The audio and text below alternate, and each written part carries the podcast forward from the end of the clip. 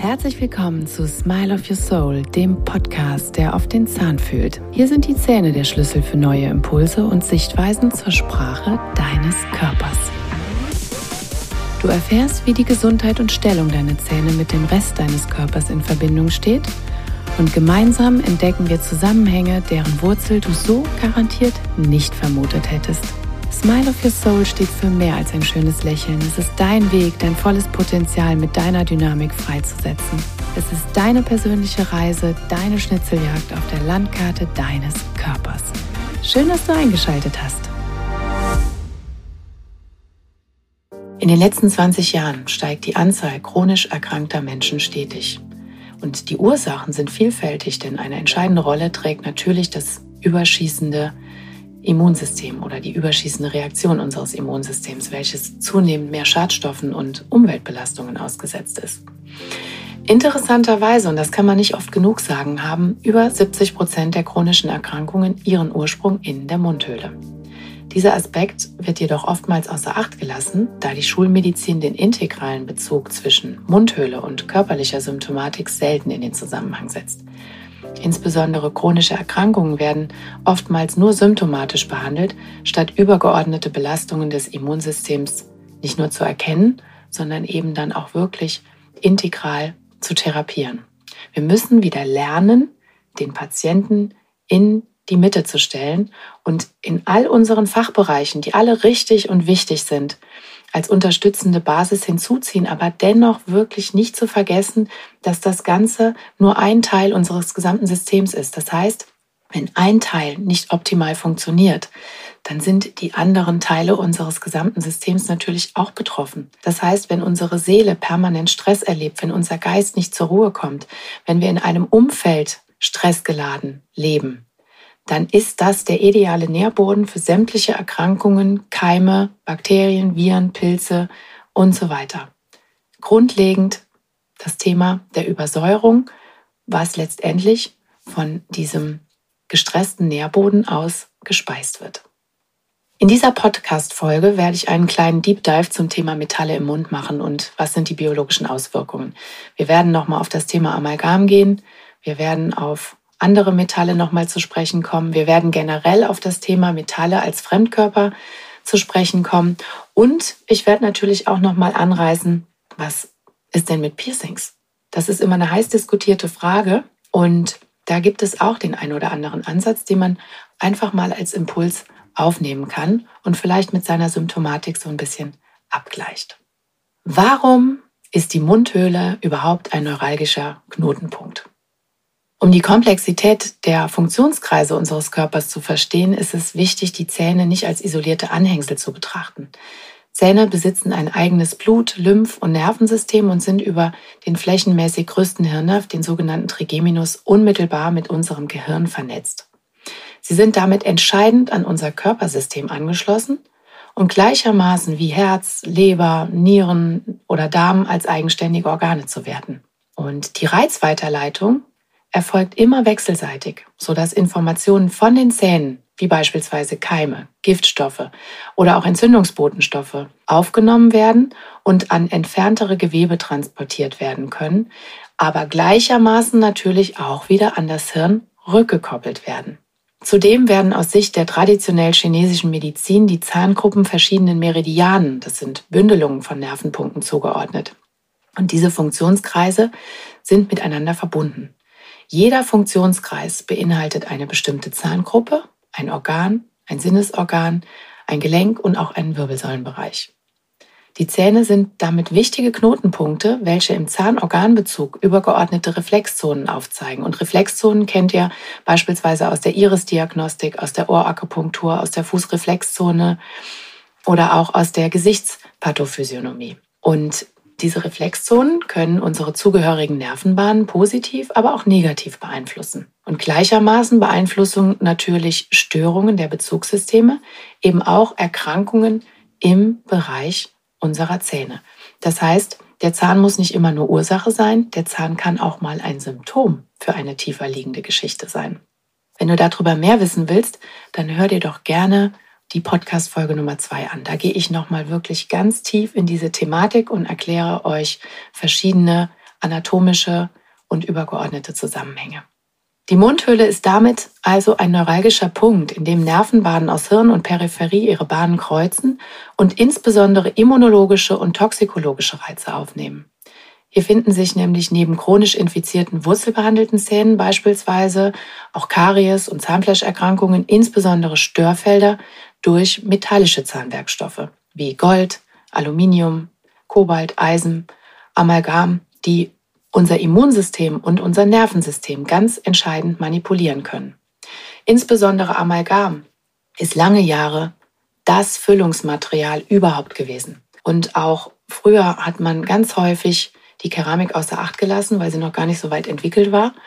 Oder hat sie beispielsweise nur aufgebrannt und hat das Grundgerüst aus Metall hergestellt. Das heißt, Du kannst auch Metallkronen im Mund haben, obwohl sie weiß aussehen. Deshalb ist es immer ganz entscheidend zu wissen, was ist denn die Basis unter so einer Krone oder unter so einer Brücke. Kommen wir zum Amalgam. Die Frage ist doch, ist Amalgam eigentlich noch ein Füllungswerkstoff, der wirklich zeitgemäß ist? Nach dem, was wir alles bereits wissen, nach dem, wie wir uns auch heutzutage aufklären können, welche Informationen wir bekommen, ist das wirklich noch ein zeitgemäßer Füllungswerkstoff? Insbesondere Amalgam ist aus toxikologischer Perspektive natürlich ein sehr fraglicher Füllungswerkstoff. Es ist ein Gemisch, welches neben Silber, Zinn und Kupfer zu 50 Prozent aus Quecksilber besteht. Und das ist das giftigste nicht radioaktive Element und dazu noch ein starkes Nervengift. Bereits ein Molekül Quecksilber kann Nervenzellen zerstören und ist damit toxischer als Blei, Cadmium oder Arsen. Und ich meine, wer kommt auf die Idee, sich mal so ein bisschen Arsen jeden Morgen reinzuziehen? Dennoch ist Amalgam seit 160 Jahren das weltweit gebräuchlichste Zahnfüllungsmaterial. In der täglichen Praxis ist es bei uns Vorschrift, Amalgam durch Abscheider zu filtern und per Sondermüll fachgerecht zu entsorgen.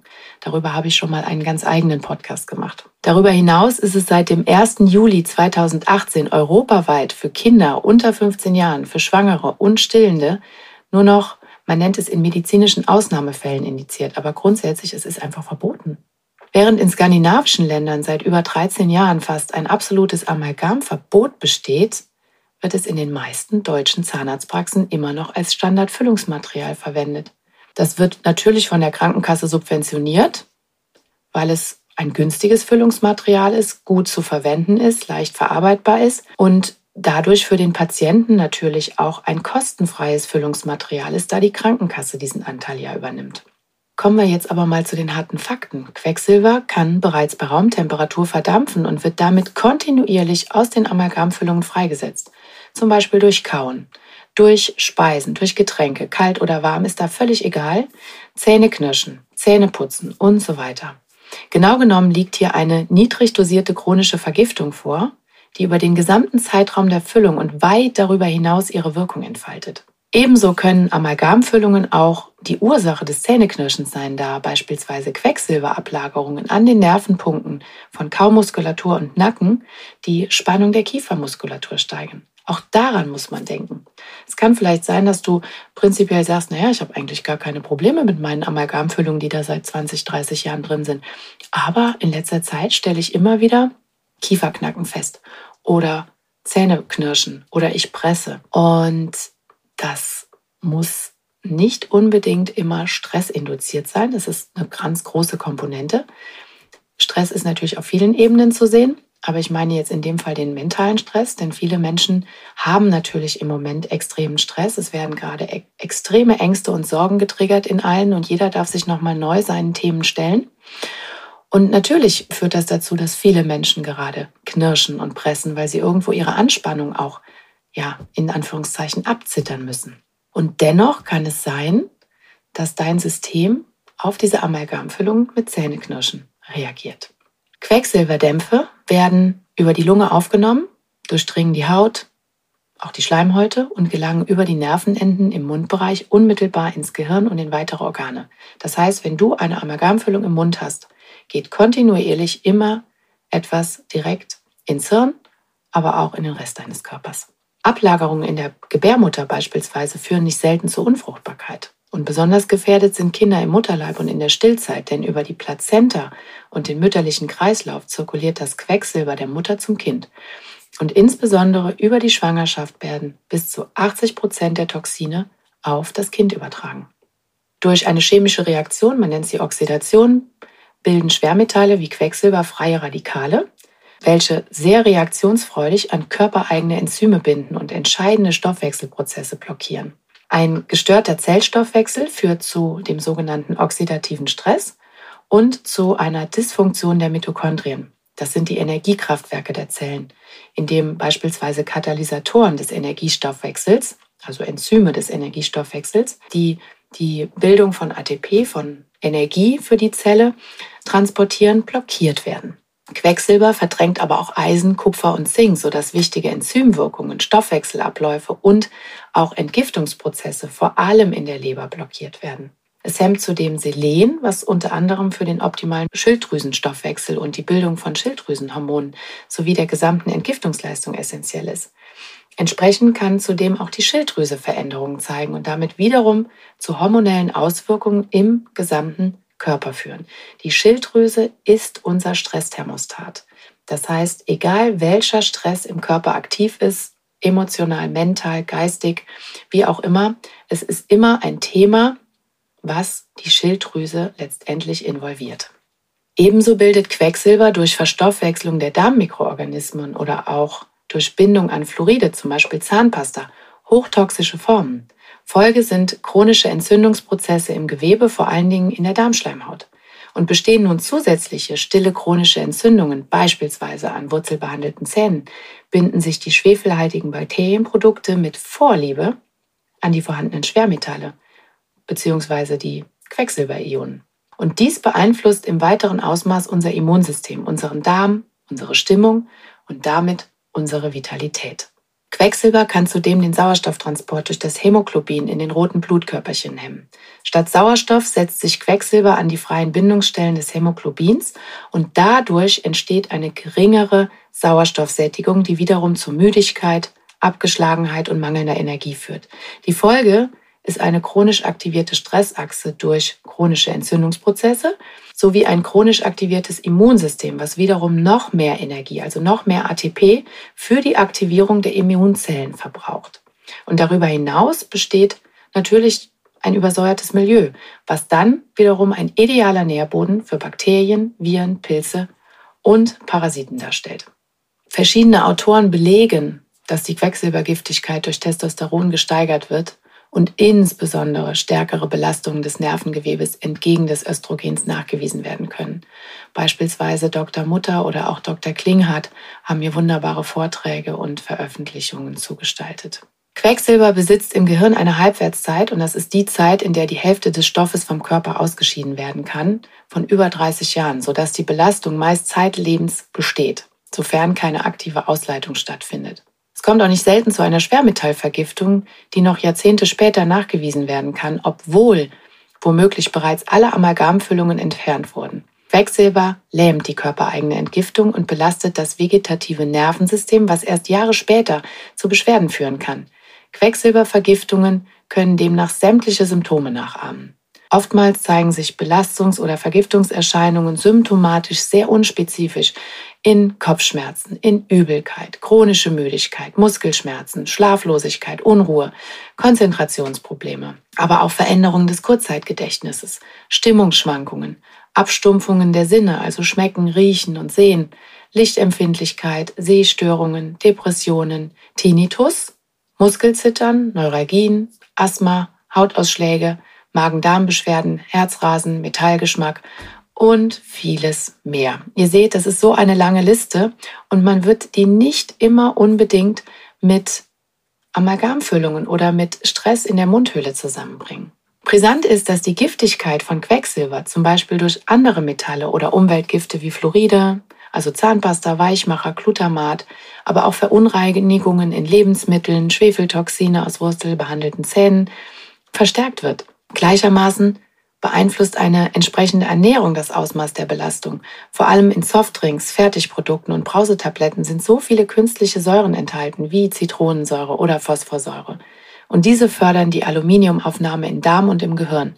Und sind wir nun belastet durch Schwermetalle wie Quecksilber oder Amalgam, dann steigt zusätzlich das Risiko für neurodegenerative Erkrankungen. Da Schwermetalle auch das limbische System angreifen, sind psychische Veränderungen wie beispielsweise Verhaltensauffälligkeiten, akute Schüchternheit, anormale Wutanfälle infolge dieser Schwermetallvergiftungserscheinungen vor allem bei ja, jungen Heranwachsenden und Teenagern nicht untypisch.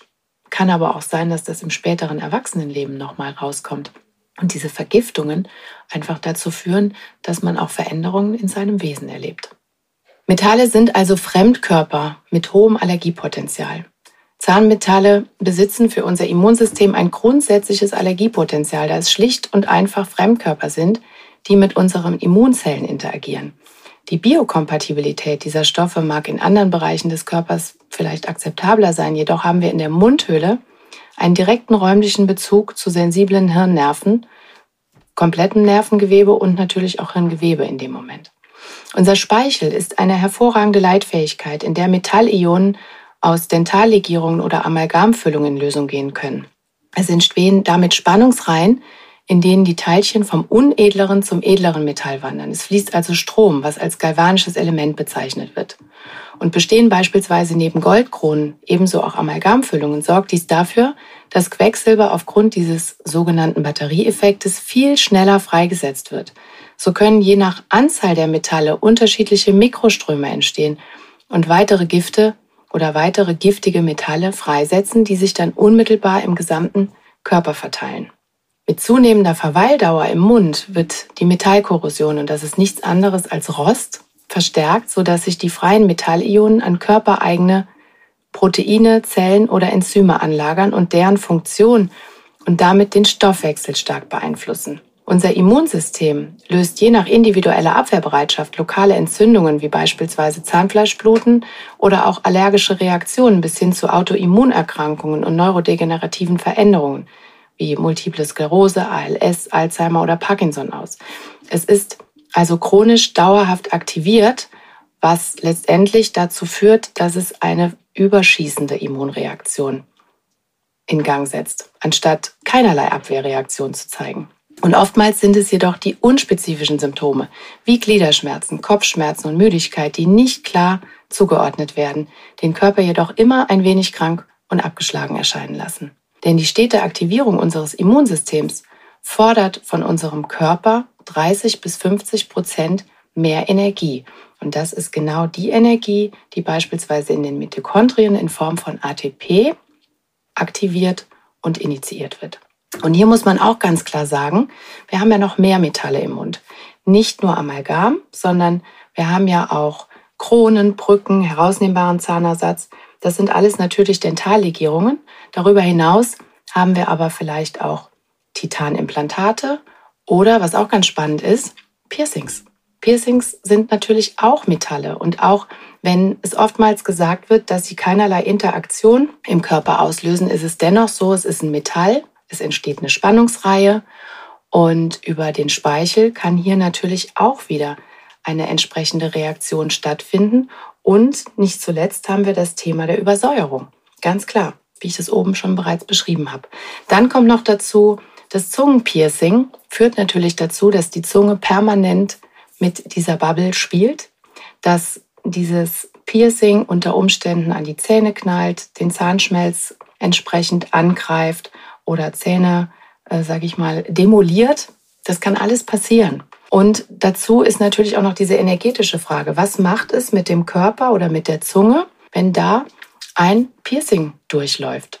Das muss gar nicht sein, dass der Geschmackssinn gestört wird oder dass irgendwelche Nerven irreparabel geschädigt sind, sondern es führt energetisch einfach dazu, dass wir eine bestimmte Disbalance in unserem Körper spüren. Die Zunge ist ein ganz feines, tastsensibles Organ und hat so viele Qualitäten. Wenn da jetzt Metall durchläuft, das ist genau das gleiche wie mit dem Bauchnabel. Ein Bauchnabelpiercing, und das kann ich aus eigener Erfahrung sagen. Ich habe den Fehler begangen und habe mit 18 mir ein Bauchnabelpiercing setzen lassen. Ich habe es so bereut, habe es drei Wochen später wieder rausgenommen, weil mein ganzer Körper verrückt gespielt hat. Ich war so sensibel und habe das dann noch an einen sensiblen Nervenpunkt gesetzt, wo alle möglichen Dinge zusammenlaufen der Solarplexus in unmittelbarer Umgebung ist. Genau das Gleiche ist auch das Thema mit, wenn wir es jetzt mal rein energetisch betrachten, mit den Ohrsteckern am Ohr. Ich habe auch mehr als einen Ohrstecker auf der einen Seite gehabt und habe immer gemerkt, das ist irgendwie komisch. Ich bin auf der einen Seite immer mehr verspannt. Und irgendwann sagte eine tolle Ärztin und auch sehr liebe Freundin von mir, die sehr viel TCM macht, hör mal, nimm doch einfach mal diesen Ohrstecker raus. Du hast ein Ungleichgewicht im Körper. Ja, und genau so ist es auch. Und deshalb gehe ich seitdem auch sehr sensibel damit um und schaue mir auch meine Patienten sehr sensibel an. Denn was ich ganz häufig immer wieder entdecke, ist, wenn viele Frauen sind es ja meistens, die Ohren wirklich so voll mit Ohrsteckern und Ohrringen haben. Das sieht alles wunderschön aus, aber es ist immer ganz interessant, dass genau auf dieser Seite vermehrt Probleme entstehen. Also einfach mal drüber nachdenken. Das muss natürlich nicht auf jeden passen.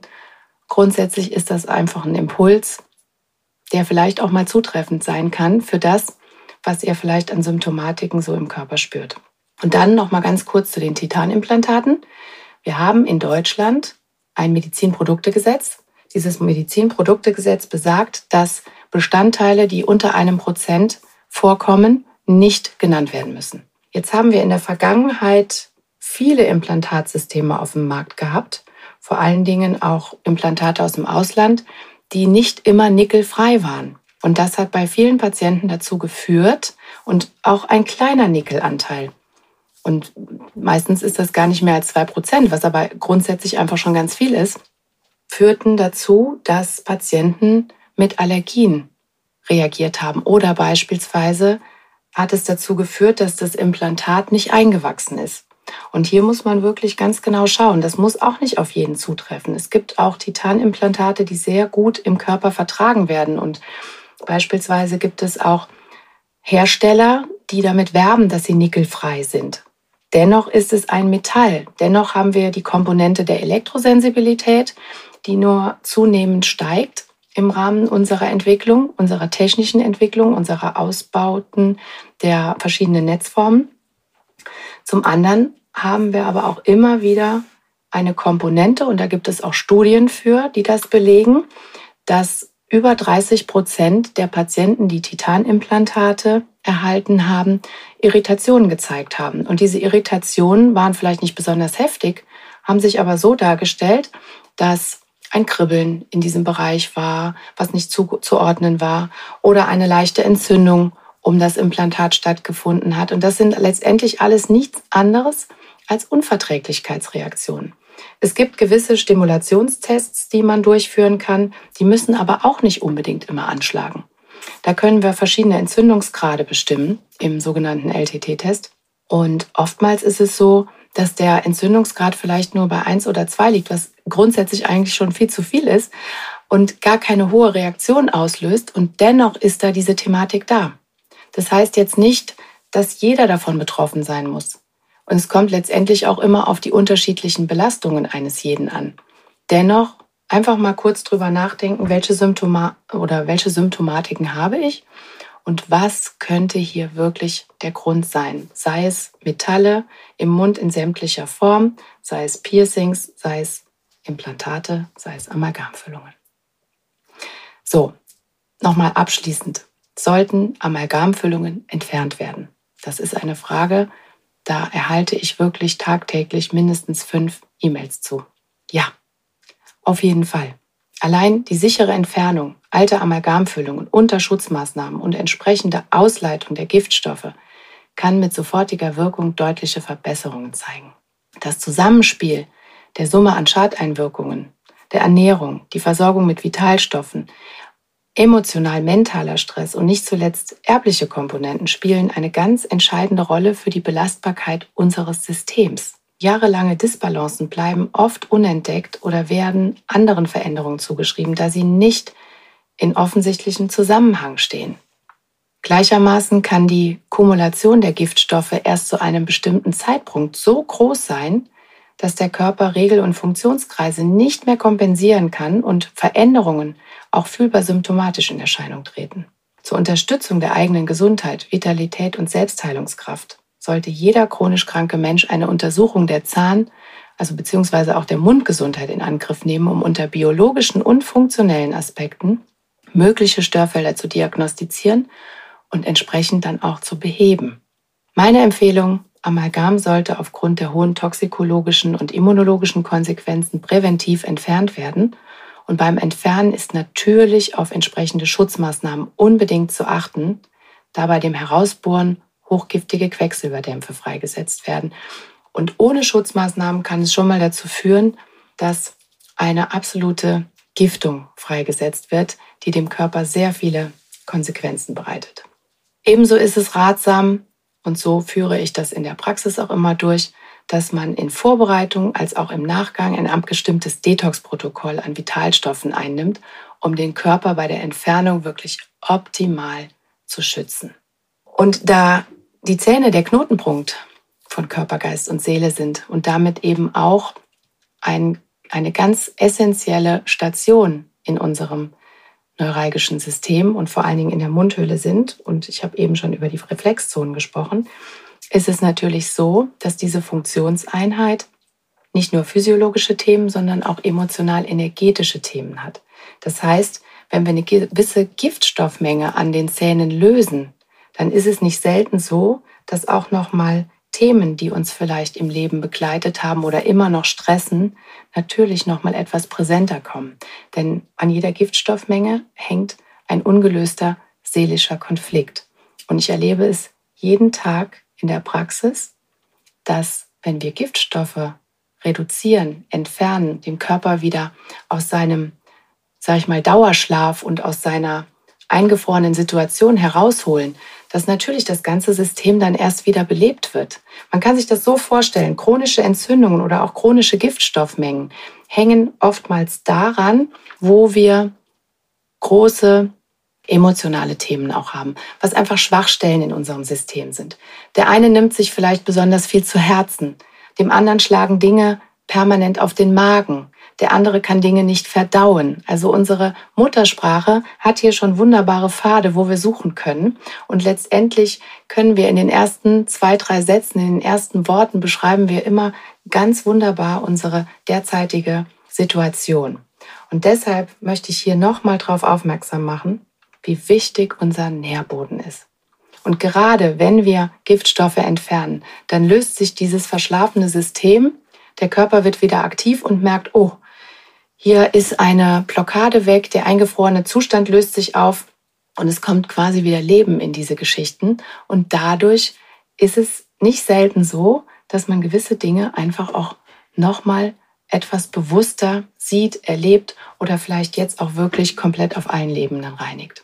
Und das ist ganz, ganz entscheidend und ein wunderschönes Geschenk. Also in diesem Sinne, ich hoffe, ich konnte euch hiermit jetzt nochmal ein paar Insights in kurzer, knackiger Form geben. Ihr findet auf meinem Instagram-Kanal sehr viele detaillierte Posts dazu.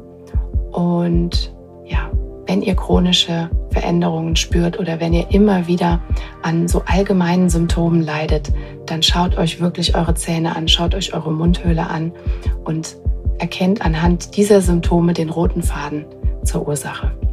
Also in diesem Sinne, ich wünsche euch einen wunderschönen Tag, alles Liebe und lasst es euch gut gehen. Ihr seid der Autor eures Lebens und damit auch eurer Gesundheit. Eure Anne.